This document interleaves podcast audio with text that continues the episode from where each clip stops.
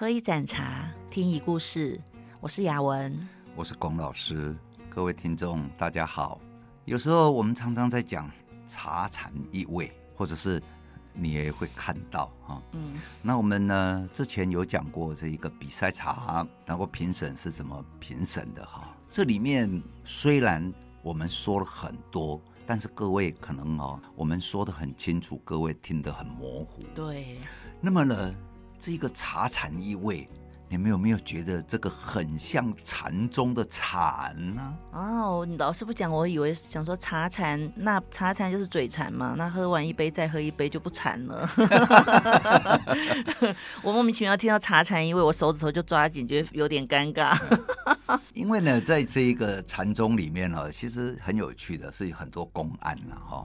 那我今天就来跟大家讲个有趣的故事呢，就有一个是丹霞禅师哈，丹霞自然禅师，他的常常呢云游四海啊，然后看起来也不像一个什么呃望之不是人君哈，然后这个看看呢也不像什么得道高僧哦，仙不仙佛不佛道不道的啊，对啊，就是个出家人这样子哦。嗯，那他常常会到寺庙里面去挂单。嗯，挂单是什么意思啊？哎。出家人嘛，靠行，就是现代的靠行，是这样吗？哎，可以，可以，可以。OK，好。哎，挖行、客行，客行啊，他通常就是到人家那里去，异业结盟，哎，借住一宿，嗯嗯，睡个觉这样子。嗯。那么他到了某一个禅寺之后呢，哎，佛佛门哈的禅寺，他就说啊，这个能不能哦？有让我这个睡一下哈，人家说哎，客房都满了。啊，可是哎，天晚了嘞，老衲了要往何处去了？他说，要不然你就在这个大殿上面这个睡一觉吧。嗯，哎，那个佛哈都有一个大雄宝殿，对，呃，因为客房都住满了嘛，那住满了就睡大厅嘛啊。各位有没有在这个五星级饭店里面睡过？lobby 啊？没有，我没有哦。我我也没有哈。下回哈，你们就到这个五星级饭店，他说哎，都客满了，你说不管，我就睡在这个 lobby 里面的沙发。嗯，可能会被赶出去。啊，没有人这样，但是那个时候，哎，这个出家人嘛，比较有这一个佛心，嗯，那就让他睡一晚吧。然后呢，哎呀。夜黑风高啊，寒风瑟瑟，啊，被刮死你知啊？啊，那个出家人呢，又没有带什么睡袋，也没有带什么棉被。老师，你讲台语，不要紧。哦，嘿喏，拢无啦，大行拢无啊，那哦，啊刮个皮皮抓，半暝啊，刮个皮皮抓，哎呦，哦，那个结果呢，这一些他们都有守更守夜的哈，这些这个出家人，因为呃怕担心意外嘛，结果一看。大雄宝殿火光熊熊，莫非是这个呃、嗯、金佛？嗯，金佛下下凡哈。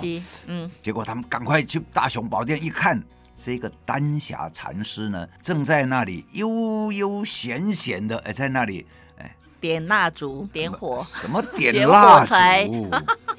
把这个呢佛啊都拿下来哦，劈成木材在那里烧。哦，比比别别个那里 barbecue 嘞？怎么那么坏？哦，那个住持哦，实在是根本俩拱啊，你知道吗？一共啊，你在烧什么啊？那丹霞禅师说：“我在烧舍利子啊。”那个住持呢就很气很气，说：“这是木头刻的，哪里有什么舍利子？”嗯，有人讲舍利子，然后下礼柱哈。嗯。他说：“那既然不没有舍利子，又是木头做的，我烧一下有什么关系呢？” 那故事就只有这样子。对，这个丹霞禅师烧木佛。哦，所以老师茶禅，所以后面是不是要开始烧木佛，然后烧再烧点水，泡一杯茶，这样子没有才转得过来啊？哎，没有。那么这个呢，故事只有这样。那各位要怎么解释？就有人讲哦。这一个呢，就是要破除迷信啊！这个佛在心中啊，不在那一个大雄宝殿上那些木头刻的啊，嗯、也不是什么这个呃弄那个铜啊、金啊、银啊那些，呃，都不是。嗯，我佛心中咒，就肉穿肠过。嗯哼啊，所以呢、嗯，就是心中有佛嘛，哈，处处就有佛，其实不一定要局限在外在的形式啊。对对对对，嗯。那这个茶禅一味，你要怎么解释？嗯啊，就是禅，它不可说。佛曰：是一是二，嗯，不可说也。嗯嗯嗯。同样的，我看你怎么转到茶这边来啊？同样的茶哈，也常常有很多不可说。嗯，怎么样不可说呢？我们上一次有讲啊，三等奖你喝起来比头等奖还好，嗯，结果价钱又便宜那么多。对，啊，然后呢，茶不可说。嗯，那禅说不清楚，茶讲不明白，所以他们都有共同的意思。因此，有的人会讲茶禅一味。嗯、可是呢，假如茶禅一味哦，我有个朋友讲说啊，那就不要多说废话了啦。嗯，就喝就好了，啊、喝就好了啦。你的朋友是赵州和尚吗？喝茶去？请问，你们年代好像有点接不上哦。嗯，我虽然年纪很轻，也不是很好糊弄的老师。嗯、所以说，呃，在禅宗公案里面，就是。各位要去悟了哈，嗯，那这个禅宗大家都知道嘛，就是这个佛祖呢，有一天早上啊，要去讲佛法的时候呢，就在这个讲堂的路边看到一朵花，嗯，他心中有所感，然后就呢 摘了一朵花，看着那一朵花就笑眯眯的走向他的信众去了，嗯，然后大家都在等。释迦牟尼佛今天呢、啊，师尊有什么开示呢？结果是我们这一位可爱的、伟大的释迦牟尼佛什么都没有说，就对着那一朵花就咪咪呀笑，笑咪咪。然后他的弟子里面，大家都啊，阿伯是安怎？每一个人呢都不知道该怎么办的时候，忽然间有一个人呢。就看着佛，就这样子笑了一下。那个人呢，就是阿难尊者哈。嗯。那么佛祖呢，就跟他说哈：“哎，你已经正得正果了，你得到了。嗯、那么呢，我们就教外别传，不立文字。嗯。那这就是据说禅宗是这样来的啦。嗯，不是说把那个传给他吗？”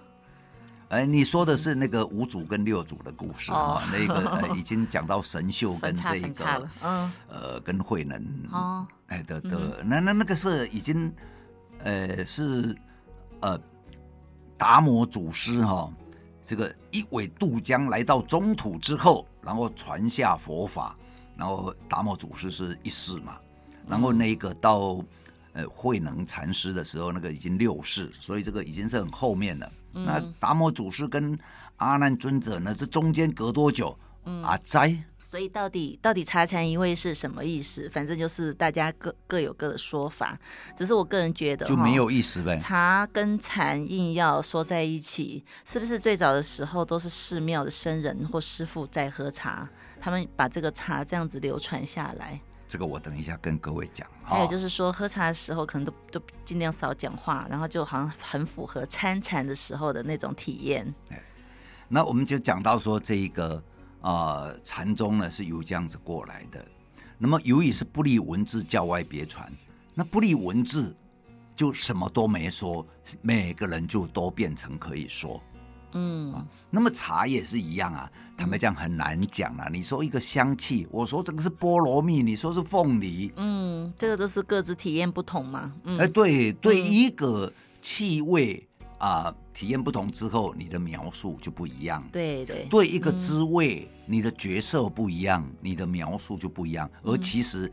呃，这一大家在讲的是同一个事情，问题是我们会用各种不同的文字去描述它，嗯、去形容它，然后去体验它。嗯，所以重点就是要体验。有时候光听人家说，其实那人家也是说他自己的体验。对呀、啊，还是要自己去亲证、亲身去证实哈。哎，雅文啊，嗯，啊，你刚刚我说，哎，这个我等一下再说，那个等一下我都忘记我要说什么了。就等一下说，意思就是说不可说就不要说了。只是，只是我那天听到倒是那个赵州和尚吃茶去，其实这个故事每个人都知道啊。但我那天听到有、欸、不知道哎、这也是一个禅宗公案啊，就是有的有的人就去，哎，好像是有一个人去找那个寺庙的师傅，然后赵州和尚在做工，好像在扫地啊什么的，然后就问他说，那个那个那个人就问这个和尚说，他师傅在哪里？嗯，想要来找他做。来找师傅问一些事情啊，就询问寺庙一些事情。赵州和尚就说吃茶去。对，那这个这个故事很多人都会讲，但是我个人觉得哈，嗯，他大家大家的那个评断就是说，你什么都不要说，就喝茶就好了。但是我其实觉得这样子描这样子解释是有点牵强的。嗯啊，常常是这样，因为讲不清楚，说不明白，嗯，所以就。吃茶去，其实世间的事情都是不要说太多。但是我个人还觉得说，为什么评审他会觉得一等奖就是要卖两那个茶就好，就是一等奖。嗯，可是很多人喝了又觉得三等奖比较好。对，只不过也是各自的角度不同，哎，也只能吃茶去。嗯、对，那评审一个人的口味或少量少部分人的口味影响整个市场的口味，我觉得这样子其实也对茶很不公平。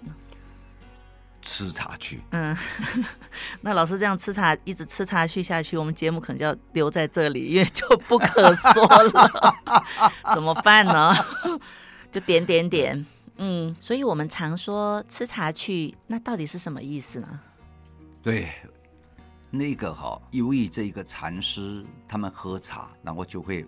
茶禅一味，那禅师为什么要喝茶？这个其实哈，在参禅的时候，呃，我们都容易睡着，呃，容易容易睡着，那个叫做打浑沌呐。好，嗯，那你知道哈，这一个在清修的过程里面，其实他们是过午不食，嗯，就过了中午就不吃了，所以一天可能只吃一餐，嗯，那么这样子，人哦容易饿，嗯，啊，那呀假如天冷的时候。又没有足够的热量，嗯，那么在宋朝那个时候就有发展出，当你在参禅的时候，那你觉得哎肚子会饿哈，嗯，那他们会在这一个啊、呃、火的旁边烧一些石头，嗯，那那个石头呢烧的温温热热的，然后就把那个石头拿起来放在这个禅衣里面。嗯。啊，这个呃是僧人穿的那个呃和尚的衣服哈，那放在里面就靠近胃，那你胃从外面有一个热热的温暖的，然后你就好像哈在精神上就吃饱了，嗯，那这个很精神的，然后好像吃饱又事实上又没吃到，在日本就发展成为叫做什么怀石料理，好，哎，就是。怀中放着一颗热热的石头，嗯，那这样子很精致哎，很精神呢。所以你哦，那个怀石料理哦，吃二十万日币哦，你吃不饱，嗯，那什么都一点点，一点点哈。所以怀石料理是从宋代的和尚那边传来的，啊，就是很精神、很抽象啊。那表示哦，它很精致到，嗯，哎，你没吃就好像有吃到。嗯，所以把石头放在肚放在那个肚子上，热热的，就好像吃到了。那吃到了之后，是不是还要喝一点东西呢？接下来就会烧一壶水，是吗？哎，那个哈，由于我们有刚刚讲说这个打坐哈，在参禅的时候，有时候会打浑沌，嗯，那这样子就是功课做不足，嗯，所以为了提神，所以禅师哦也会喝茶。你知道喝茶哈，对我们中枢神经。会做一些适当的刺激，嗯，然后我们就会提神。所以各位呢，每天早上醒来，有的人喝咖啡，但是有的人就一定要泡一杯茶。比如说我到英国去的时候，到他们的那个 supermarket，那个去哈，他们那个早餐茶就 black first tea 哈，你这样子看过去一排，最少超过一百种的品牌茶。红茶，哎、哦、啊，把红茶拿掉就是茶了，没有错。哦、酷哎，嗯。嗯，一百一百多种的红茶品牌，酷，嗯，嗯，那都是早餐红茶。所以英国人呢，嗯、他们早上喝红茶的时候，那他就加个牛奶，嗯，啊，那吃一个 scone，那他们这样子一天够了，因为又提神，嗯、牛奶又营养，scone 呢也是。呃，可以让胃觉得饱足。那这个很简单的早餐，嗯、但是对我们身体也很好。嗯啊嗯，所以那个禅师他在参禅喝茶，那七餐八餐日本的学问真来这一个中土地区哈、哦、学。嗯学这一个呃中中华诶、欸、中土的文化，呃，他学禅，嗯，然后就回到日本去啊，然后就把包括文字啦，包括一些这一个茶的礼仪啦传回去啊。那在历史上有记载的叫荣西禅师哈，日本的荣西禅师是由中土然后转到日本，那在日本呢这样一传再传，传到千利休之后，就演变出日本茶道。嗯所以茶茶叶的部分是荣西禅师在宋代的时候传到日本去的。呃，他们喝茶的形式哦，嗯嗯，所以呢，日本的呃禅师他们都喝茶。所以日本最早的茶也是像宋代一样是用煮的吗？哎，不是最早，到现在哈、哦，嗯，不是用煮的，就是磨成粉，对，然后呢来打，也就是所谓抹茶道，嗯、或者简称为日本茶道。哦，宋代因为我听说说那时候是团茶，有的人他是煮哈，里面加一些柑橘、柑柑橘皮或者是一些坚果，那也有一部分人是把它磨成粉，然后来斗茶。团茶是这样，是是为了利于保存跟携带，嗯、然后那个团茶呢，呃，做成这样子一小个一小个哈，然后要用的时候要拿起来把它炙烧一下，嗯、也就是让它这一个呃再烤干，然后烤香，嗯、然后再把它磨成粉。那就是古早的焙茶嘛哈，焙焙茶烘焙的。哦，烘了就等于是烘一下，然后把它磨成粉之后，然后再过筛，嗯、筛出来的那些粉末。然后再用这个呃茶碗，也就是我们现在讲的这个天目碗，嗯啊，然后就下去冲泡，然后打一打，然后就喝，嗯嗯。所以在宋朝的时候，人家讲吃茶，哎，你真的是把茶吃进去，反正那个时候没有农药，不要怕。对，所以真的是像吃饭一样的吃啊！对对对对，所以才会，嗯哼，所以才会柴米油盐酱醋茶，其实都属于生活的东西。呃。那个柴米油盐酱醋茶啊，变成生活的东西，那个是应当是在比较后面一点。嗯，因为在古时候哈，你能够喝到茶那是困难。假如你是农户是没有问题。嗯，但是假如哈你不是这一个茶农的话，你要喝到茶，那呃很奢侈的。我曾经算过哈，那个呃在宋朝的那种龙团哈，嗯。大概合台币啊，六百公克大概二十四万台币。嗯，以当时的物价，呃，来折算过来哦。那我是用米做一个单位下去计算的哈。嗯，所以，呃，六百公克的茶要二十四万台币。哎，听众啊，你们现在喝一斤茶要多少钱？两万四？你，啊，你开掉。嘛，干嘛做唔甘呢？哈，嗯，对，差不多大概两千四，可能觉得刚好吧。哎，对对对对对对，好，嗯，但是那个时候，如果你要喝茶喝的精致的话，嗯，一斤二十四万。所以一般的农农户或一般的平民是不喝，没有喝不起茶的。农户他们喝的叫黄片，哦，就是那个茶剪出来的那些东西。你在做茶的时候，你一定要多采一叶。嗯，然后你再做，把茶做好之后，多采出来的那一叶哈，你要剪掉，嗯，然后剩下的那一些才去压成这一个团，精致的哈，然后压成团再送给宋徽宗，哎，送给皇帝啦，或者送给这个什么大臣啊，反正就是送给哦有社会地位的人。所以那个那个叫做龙凤团茶是吗？呃。龙凤团茶，那这个又要讲到哈、哦，这好像在《大观茶论》里面有出现过龙凤茶团团茶。对，那那时候的茶呢，它不会只有单纯哦，就用茶下去把它这一个呃压成饼。那还有什么？他们呢会加这个龙涎香哦，是加麝香，高级的一些东西啊，哈，哎，就加一些香味，哦，很高级的香味加进去，哎，那个都很贵呢。你那个龙涎香啊、麝香啊、奇楠呐，哎，现在奇楠一公奇楠呐，嗯，奇楠香现在一公克是五万还是六万呢？哦，不知道哎，嗯，哎，按你茶里面加那个东西来增加茶的香味，嗯啊。那但是很贵啦，从古时候就很贵，不是说现在才在贵的。嗯，所以大官员一般喝不到，只有皇帝才喝得到这种茶。嗯，是的。哦，那老师他那个茶里面，就是那平民可以喝得起茶的时候，是从唐代开始吗？哎，宋哎宋代唐唐宋元，其实比较从什么时候开始呢？平民哈比较可以喝到茶哈，嗯，应当是说从这一个明朝。嗯，明朝才开始。明朝哈、哦，朱元璋他说：“哎呀，我也是平民出身嘛，嗯，跟你们大家都一样嘛，只不过是现在很不幸啊，黄袍加身当皇帝啊，嗯，所以呢，呃，我那茶你们就是采什么下来啊，我就喝什么就好了，嗯，就力求跟百姓是一一一起的平等的，对，嗯、所以哦，慢慢的茶才会普及了，哦，那。其实很多东西哈、哦，嗯，由上而下比较快。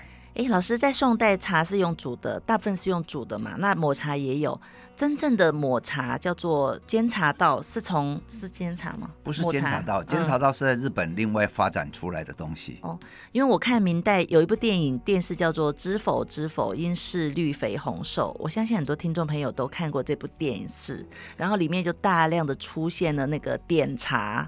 的情节，就是老师说的抹茶。茶，嗯，对，这又有点乱掉了。嗯，因为呢，在宋朝才叫点茶。哦，宋朝叫点茶，那明朝呢？明，明朝就是泡茶喽。哦，叫用壶泡。对，那叫什么呢？那就是泡茶。嗯，哦，煎茶是日本的对方式。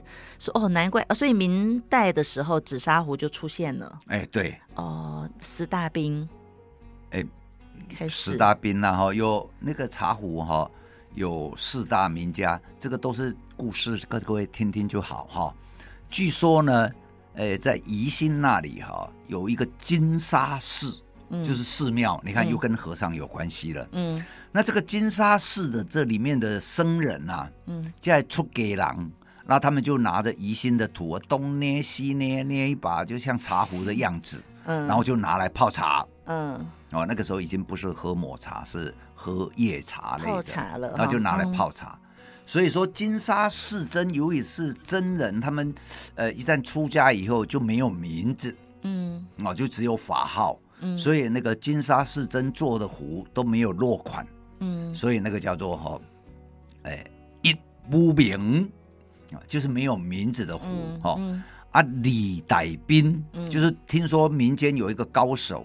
叫石大冰，嗯、那他做的壶呢，呃，是有落这个大冰款，嗯、啊，那么这个大冰款的茶壶哈、哦，呃，后来在呃中国那一边，由于这一个考古啊，嗯，就挖坟墓哈、哦，嗯，那有挖到那个明朝万历年间，然后里面的呃陪葬品有一把茶壶，是这一个呃六角形的茶壶，嗯。啊，那六角形茶壶里面呢做的。呃，很漂亮哈、哦，那个图片应该找得到。嗯，那下面有落款，那个石大宾。嗯，所以说第二个出名的叫石大宾啊。啊，三一公细饼型，第三呢就是叫惠义公，恩惠的惠，嗯、啊，孙逸仙的逸，然后公嘛就公孙，公孙子弟哈、嗯、那个公，嗯，嗯那叫那个就叫义工，他们呢都是比较有能力去设计茶壶的人。嗯，然后第四个哈、哦、被称为，呃，我们现在讲标准壶。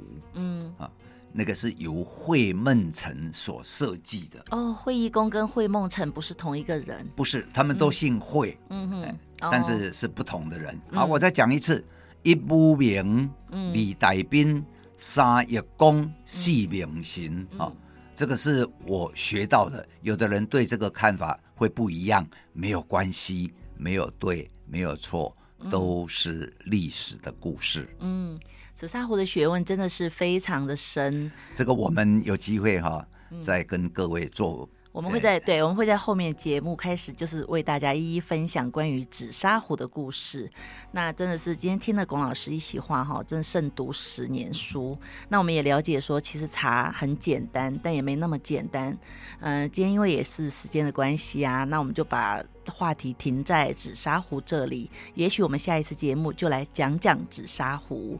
好，那我们今天到这里哦，喝一盏茶，听一故事。我是雅文，我是龚老师，谢谢大家收听，请持续收听，然后到我们太初有茶粉专按赞，也欢迎大家到粉专私讯或者是直接留言预约来找龚老师泡茶聊天，谢谢大家收听，拜拜，拜拜。